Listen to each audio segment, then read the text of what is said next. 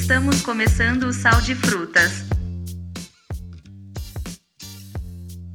Olá, eu sou Ed Vanderlei e te acompanho hoje nesse episódio que tem como tema criatividade. No Lendo com os Ouvidos, a gente usa a criatividade do mestre Luiz Fernando Veríssimo para lembrar Maradona, gênio que se despediu nessa semana. No quadro Pessoas Notáveis que você deveria conhecer, conversamos sobre o processo criativo, design e filosofia dos dias atuais com Breno Bittencourt. Por fim, no Diário de um Gordo em Dieta, as páginas do Austeróbilo se enchem para dizer que somos todos interesseiros. Estamos na reta final da primeira temporada, mas vai curtindo que o Sal de Frutas está começando. Lendo com os ouvidos. Pelada de Rua de Luiz Fernando Veríssimo. Pelada é o futebol de campinho, de terreno baldio. Mas existe um tipo de futebol ainda mais rudimentado que a pelada. É o futebol de rua. Perto do futebol de rua, qualquer pelada é luxo e qualquer terreno baldio é um maracanã em jogo noturno. Se você é homem, brasileiro e criado em cidade, sabe do que eu tô falando. Futebol de rua é tão humilde que chama pelada de senhora. Não sei se alguém algum dia, por farra ou nostalgia, botou num papel as regras do futebol de rua elas seriam mais ou menos assim. Número 1. Um, a bola. A bola pode ser qualquer coisa remotamente esférica. Até uma bola de futebol serve. No desespero, usa-se qualquer coisa que role, como uma pedra, uma lata vazia ou a merendeira do irmão menor. 2. O gol. O gol pode ser feito com o que estiver à mão tijolos, paralelepípedos, camisas emboladas, chinelos, os livros da escola e até o seu irmão menor. 3. O campo. O campo pode ser só o fio da calçada, a calçada de rua, a calçada e a calçada do outro lado, e nos clássicos, o quarteirão inteiro. 4. Duração do jogo. O jogo normalmente vira 5 e termina 10. Pode durar até a mãe do dono da bola chamar ou escurecer nos jogos noturnos até alguém da vizinhança ameaçar chamar a polícia. 5. Formação dos times. Varia de 3 a 70 jogadores de cada lado. Ruim vai pro gol. Perneta joga na ponta, esquerda ou direita, dependendo da perna que faltar. De óculos é a meia armador, para evitar o choque. Gordo é back. 6. O juiz. Não tem juiz. 7. As interrupções. No futebol de rua, a partida só pode ser paralisada em três eventualidades. A. Se a bola entrar por uma janela. Nesse caso, os jogadores devem esperar 10 minutos pela devolução voluntária da bola. Se isso não ocorrer, os jogadores devem designar voluntários para bater na porta da casa e solicitar a devolução. Primeiro com bons modos e depois com ameaças de depredação. B. Quando passar na rua, qualquer garota gostosa. E C, quando passarem veículos pesados, de ônibus para cima. Bicicletas, fusquinhas podem ser chutados junto com a bola e se entrar é gol. 8. As substituições. São permitidas substituições no caso de um jogador ser carregado para casa pela orelha para poder fazer a lição de casa. Ou em caso de atropelamento, claro. 9. As penalidades. A única falta prevista nas regras do futebol de rua é atirar o adversário dentro do bueiro. E 10. A justiça esportiva. Os casos de litígio serão resolvidos na porrada. Pessoas notáveis que você deveria conhecer. Tudo que se olha e usa envolve design. Do jeito que uma vírgula é capaz de mudar o sentido de um texto, cores, formas e mínimos traços são capazes de comunicar todo o necessário mesmo que conscientemente a gente nem perceba isso. Para falar sobre esse desafio, falamos hoje com ele, que é especialista em logos, designer pela Unesp, ilustrador nascido em Paraguaçu Paulista, vencedor de prêmios das artes visuais e com clientes ao redor de todo o mundo. Breno Bittencourt, e seja bem-vindo ao Sal de Frutas. Caralho, esse maluco é brabo, hein? Ele vai chegar aí? Porra! Cara, bem-vindo. Queria saber o seguinte. Valeu, mano. Dia, há uma grande desvalorização massiva do que é que tem significado. Todo mundo faz foto, emite conteúdo, produz vídeo, concebe design. Então, talvez o cidadão médio não entenda a dimensão do que seria, por exemplo, uma logo. Você, como especialista, como é que explicaria o universo que essa logo alcança e o desafio que é a sua criação? Cara, é, eu acho legal essa, essa mudança, assim. Eu acho, eu vejo com bons olhos o, o acesso tá, tá mais fácil para todo mundo e tal. Então, eu curto é, esse avanço assim das plataformas para criar coisas. Eu curto é, olhar e ver a galera mais novinha que faz TikTok ou faz os, os Reels no Instagram e, tipo, meio que eu olho para eles e falo assim, caralho, essa galera já é designer. Tipo, eles já nasceram designer, entendeu? E, e penso assim, caralho, o que vem depois, entendeu? Tipo, quando, quando eu vejo esse, esse rolo compressor, assim, da, da é, um, um, rolo compressor da, da linguagem, sabe, da tipo da técnica, uma coisa atropelando a outra, eu fico pensando, caralho, que legal que nos anos 80 o logo era uma coisa muito é, objetiva, muito concreta, muito definida, e hoje você vê é, proliferar assim tanta, criação diferente e experimental dentro dessa plataforma muito restrita que era o logo, né? Que era um, um, uma espécie de, de item de, de uma corporação muito sofisticada, entendeu? E daí hoje você vê tipo assim o, o pequeno produtor, o, o microempresário, ou um autônomo, ou até o cara que é informal, ele consegue fazer o logo dele. Ele vai lá e, e faz assim. Eu acho que o logo tem um pouco disso. Ele foi um, um, uma, uma solução visual de um período específico. E agora as coisas mudaram, né, mano? É, sei lá, quando não mudaram, né? As coisas sempre mudaram. A gente que se fixou nessa imagem do que era o logo, né? E hoje, beleza, tem logos é, que não são estáticos, tem logos que reagem a, diversos é, dispositivos, a diversas, é, diversos estímulos externos, tem os, os, adaptivos, tem, putz, tem de tudo, tem literalmente de tudo, cara, nessa área. Então eu penso assim, porra, talvez a gente brisou errado, a gente não devia ter buscado o logo ideal, entendeu? A gente devia ter entendido melhor o que era o logo, e, e daí isso leva para uma reflexão do que é a criatividade, o que, que é a produção, né? Que nem, nem estava falando, né? a produção visual, né? O que é a produção visual? É, será que cabe no dia de hoje você pensar alguma coisa só visual?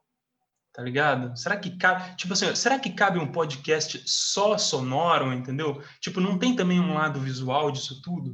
Você não, você não projeta isso visualmente também, espacialmente, né? Na, na, na, na intensi, é, tipo, na, na, na, potência da coisa, entendeu?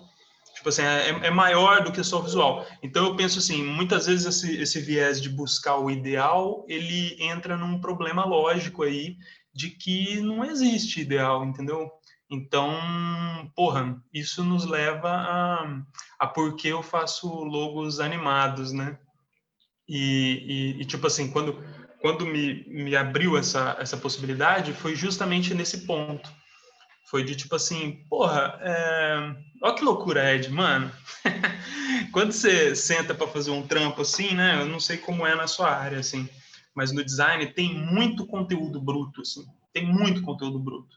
E daí, o, principalmente no design gráfico, né? No, quando é uma, um projeto visual, o conteúdo bruto todo é perdido, cara, é jogado fora, assim. É tipo, você fica com aquele símbolo pequenininho, aquela maçãzinha mordida, e todo o restante que tem por trás, todo o trabalho que tem por trás, todas as conexões, todas as, as sensações, os afetos, os devires, todas as sacadas, todas as ideias, tudo é jogado fora, assim.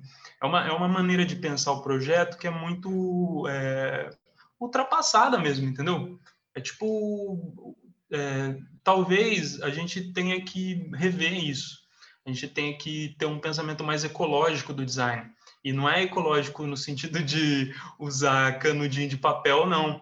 É, é ecológico no sentido de é, não ter lixo, cara. Por que, que tem tanto lixo, entendeu? Por que, que 1% só é o logo? Eu quero um logo que seja 100%.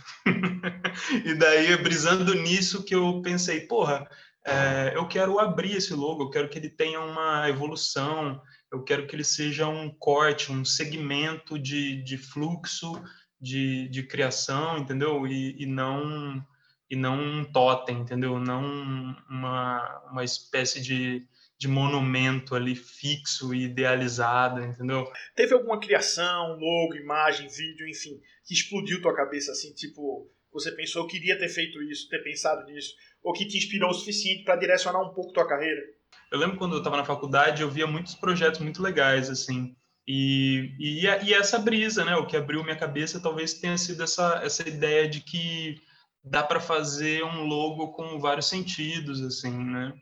Tipo assim, eu lembro de projetos que ah, usava um sensor para modificar a forma a partir do, do input, e o input era ligado, tipo, na, no clima da, da região e tal, ou então, tipo, é, logos que você é, supunha uma, uma espécie de, de objeto tridimensional e daí você conseguia ver ele por vários lados. Então, então tipo assim, sempre a inovação nesse campo, para mim, é, tinha a ver com isso, de é, subverter os princípios que norteiam a criação de um bom logo, entendeu?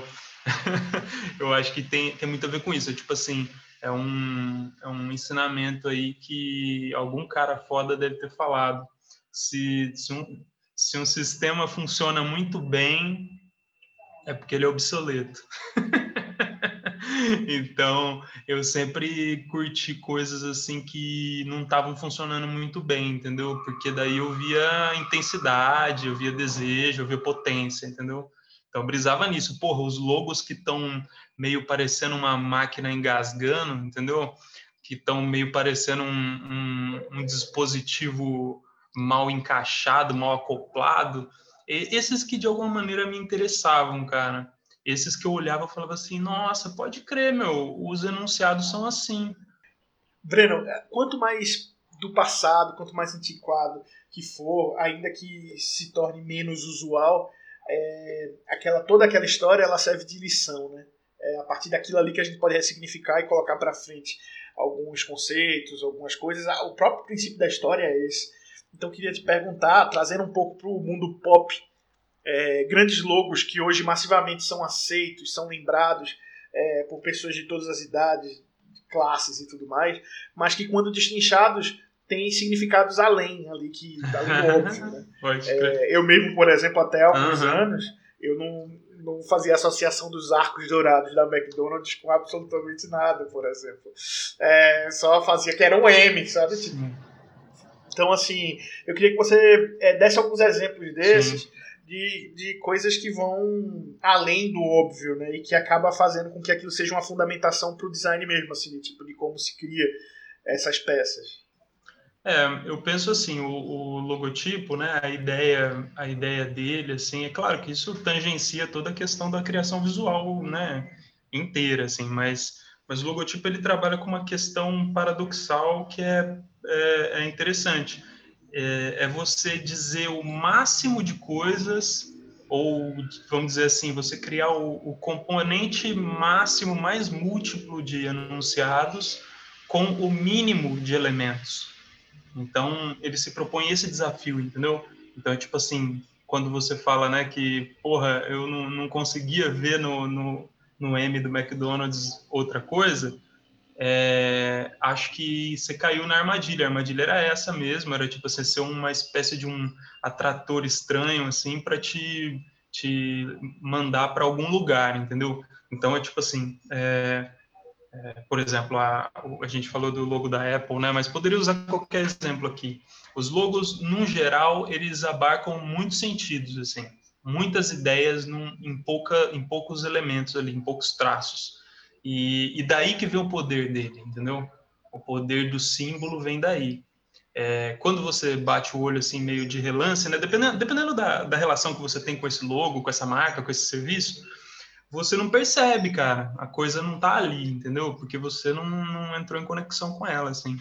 Mas é, é, é comum e é próprio do, do logo, né, do símbolo, ter esse, esse discurso cruzado, entendeu? Esse, essa espécie de paradoxo, assim, que é tipo o máximo no mínimo, né? É, é uma loucura, assim, cara. Tem, a gente estava falando do, do Carrefour, né? Talvez, talvez daqui para frente o Carrefour vá significar outras coisas, né? mas, a, mas até então, né, a galera tinha muito esse, essa brisa, né, de tipo, pô, o, o Carrefour é, nunca tinha visto o C do Carrefour e tal, né? Tipo, é muito comum, né? E é um, e é um recurso que se usa, né? Que é Gestalt, né? É, é psicologia da forma, assim. É um recurso que se usa muito no logo e eu sempre achei sensacional, que é o espaço vazio conter significado. Porra, achava foda isso, assim. Então, claro, né, no, no, caso do Carrefour é apenas uma letra C ali no, no espaço vazio, mas talvez pode significar a, a, falta que o capitalismo nos introjeta. não, não, tô brincando. Mas... É como a experiência da logo, do, do logo do, da Amazon, né? Que as pessoas é. vai, assim, começam a pirar quando começam a ver uma setinha uhum. que tá indo de A a Z, porque diz que... Do, do... Pode de crer, de A a Z. Aí depois, vê, aí depois vê um sorriso, porque a pessoa... É, é uma viagem que o pessoal começa a discutir. É. E Total, explode né? a cabeça quando a pessoa começa a identificar elementos que simplesmente estava acostumado e que não conseguia ver. Né? Sim.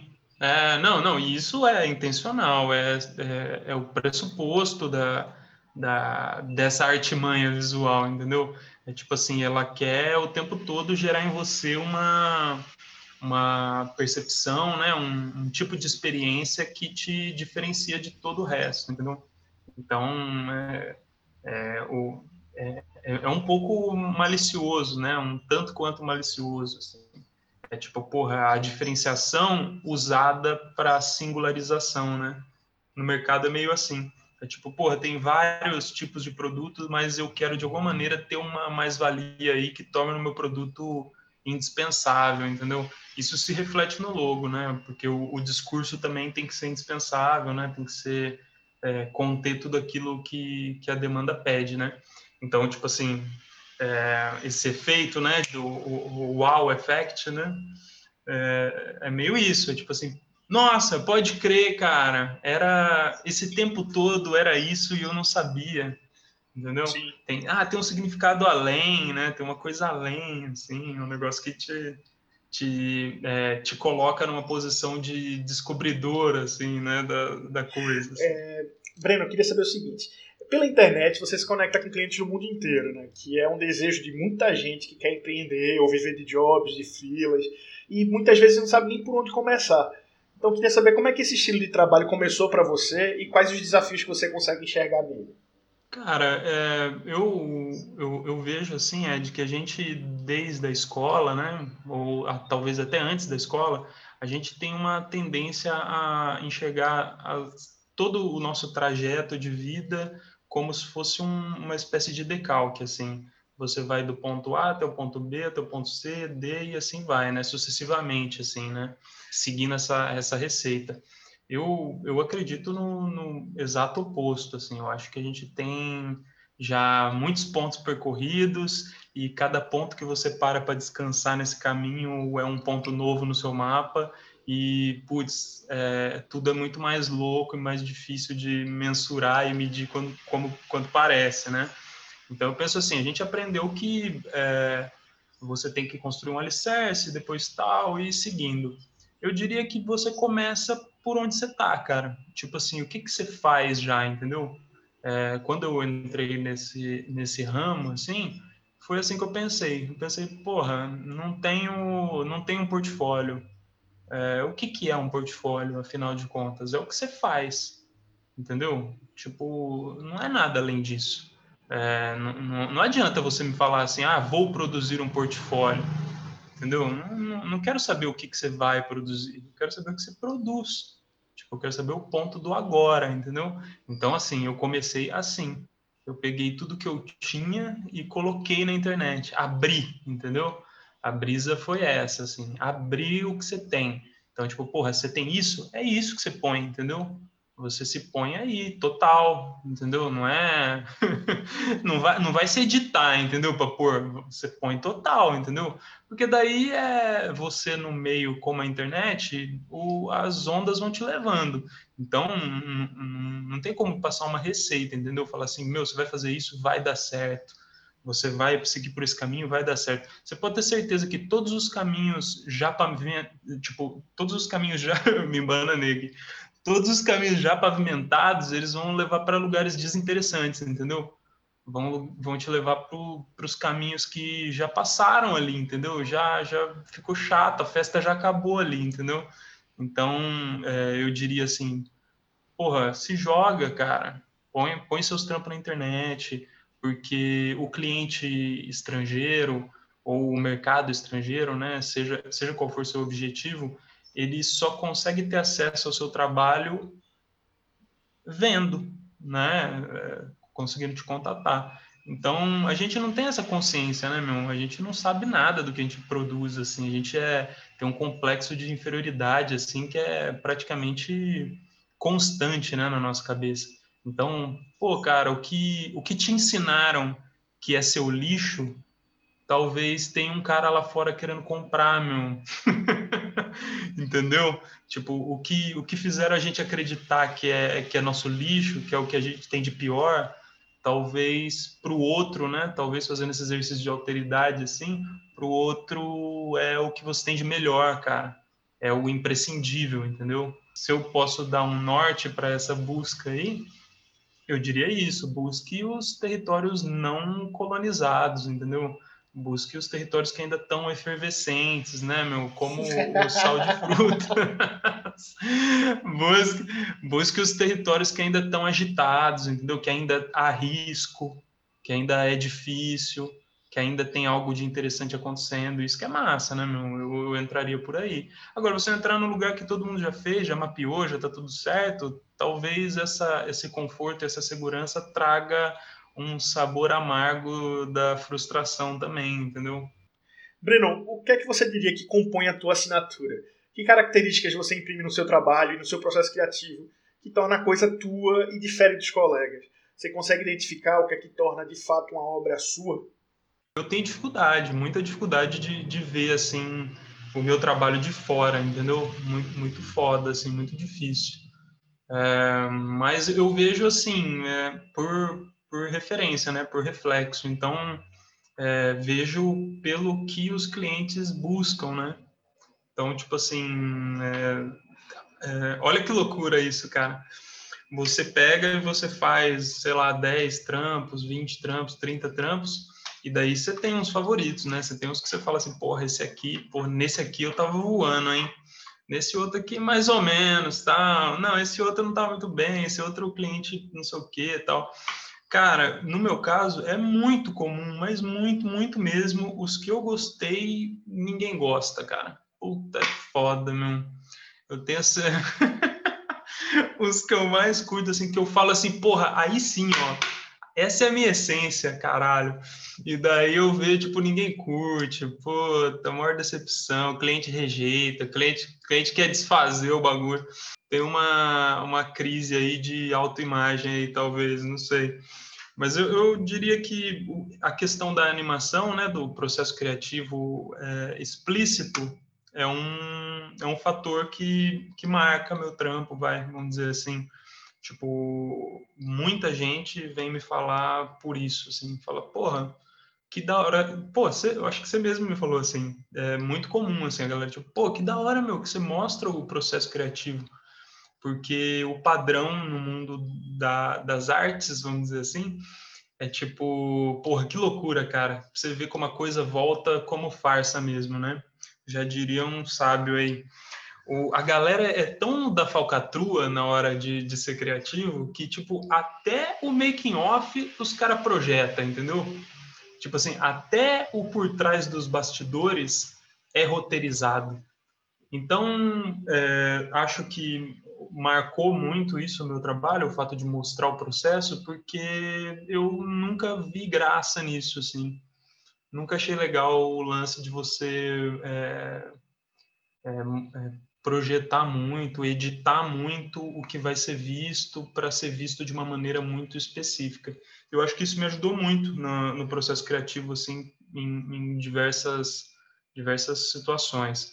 É, porque é interessante quando um, um, trabalho especialmente o visual, quando ele tem várias possíveis interpretações, é muito massa. E, e também te dá um, um recurso ótimo para a internet, que é as pessoas adoram te seguir. Entendeu? Tipo, é, no, no, as primeiras, os primeiros projetos que eu postei que tinha esse, esse lance de ser um GIF animado mostrando o processo, eu, eu lembro que tipo tinha visualização assim absurda assim para a quantidade que, que eu tinha normalmente, né? E daí foi uma, um, um, clique que eu tive também, que eu falei, pô, pode crer, meu, a galera segue, a, o, sei lá, por que, que você segue um outro profissional da mesma área? Porque você quer aprender com ele, não é? Você quer extrair dali alguma coisa, entendeu? Tipo, é, é um vínculo de, de interesse de produção, entendeu? Então, da hora, meu. Você mostrar o seu processo, a galera vai te seguir mais, entendeu? Vai ficar mais ligada, porque é isso que eles querem saber, entendeu? No final das contas, é isso. As pessoas seguem o seu trabalho porque elas querem saber como que você faz aquilo, elas querem entender melhor o processo e tal. E acho que no mundo do, da arte, no geral, tem uma síndrome aí de, de recalque, assim, de recalcamento, entendeu? De tipo assim, não, é, porra, discursos aí comuns aí da arte. Não, pô, foi fácil, foi sim, foi, a inspiração veio, me pegou, me levou pela mão, entendeu? É tipo assim, tem um, muito um discurso de tipo, foi muito mais fácil do que parece, e no entanto é, parece muito trabalhoso e tal. Tem toda tipo assim uma narrativa que te conduz a, a entrar em contato com o trabalho. E eu acho que eu, eu sempre brisei no oposto, em revelar a crueza do, do trabalho. Então é tipo assim, porra, você quer saber como é que faz? Eu te ensino, tá aqui, ó, é assim que faz. É, não, não no sentido vertical, entendeu? Não é tipo assim, eu sou um professor de logo, não. É, é tipo assim, eu fiz assim, ó. É assim que eu fiz, ó. Pode ver.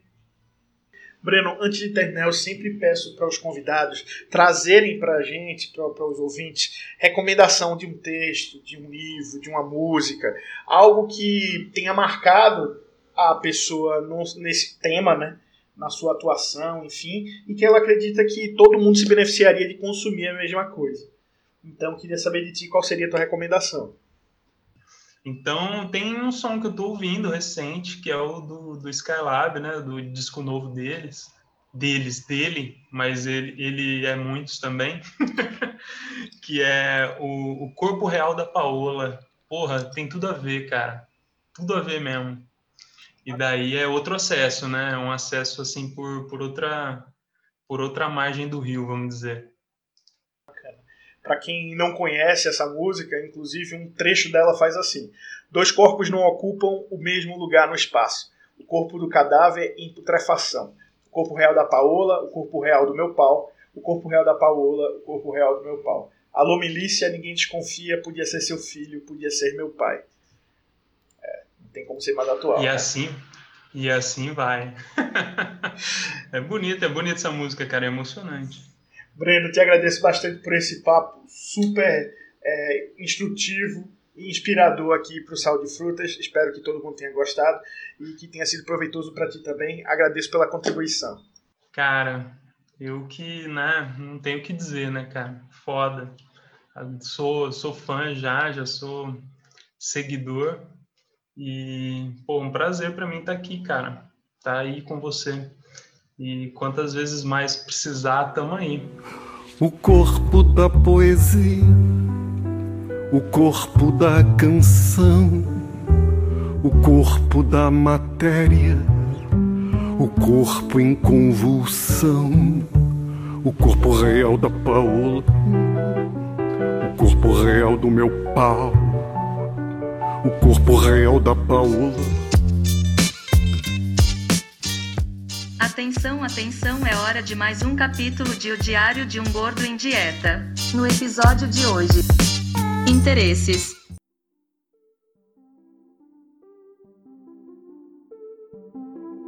Grande austeróbilo. Eu não deixo de fazer troca de favores porque sou gordo. Em geral, são questões de companhia, coisas simples da vida.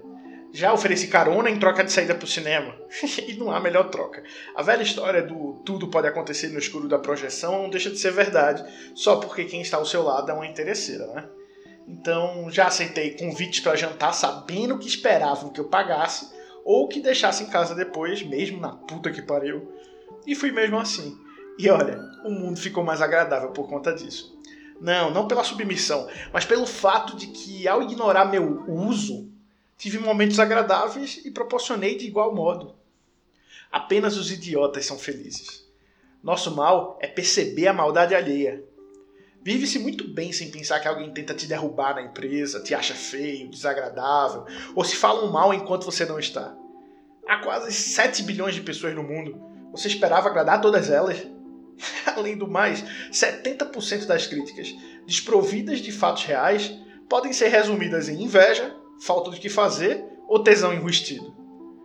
Algumas pessoas simplesmente não conseguem dizer não, mesmo quando percebem que estão se aproveitando delas vai lá e faz o que tem que ser feito. Quem manipula fica feliz. Quem é manipulado, em geral, cansado. Mas o mundo não acaba por conta disso. Quando você é estudante, vê aos montes. É aquele velho caso de atrasado que pede para incluir o nome no seu trabalho, sabe? E você fica com pena de não dar uma nova, nova. E por nova, entenda a décima terceira chance. Mesmo com aquela sensação de que, quando você precisar, não poderá contar de forma alguma com aquele ser. O costume segue a pessoa para todo sempre. Se sabem que você mora naquele paraíso onde vai rolar uma boa festa, ou tem uma casa de campo adorável, vez ou outra vai ouvir aqueles convites que na verdade não são para você, são para sua propriedade. O melhor de todas as demonstrações de carinho do gênero é quando te ligam do nada, quando você menos espera, no meio da tarde. O celular toca, identifica um número que você conhece de algum lugar, ou um nome que já nem lembra mais de onde encontrou. E aquela voz contente, expressiva, alegre e com milhões de saudades te saúda. Quer saber de sua vida e precisa saber das novidades. Depois do terceiro ou quarto minuto, solta aquele favorzinho que você sabia que viria desde o início dentro da velha fórmula: influência, emprego ou dinheiro emprestado. Vai ser assim o resto de sua vida.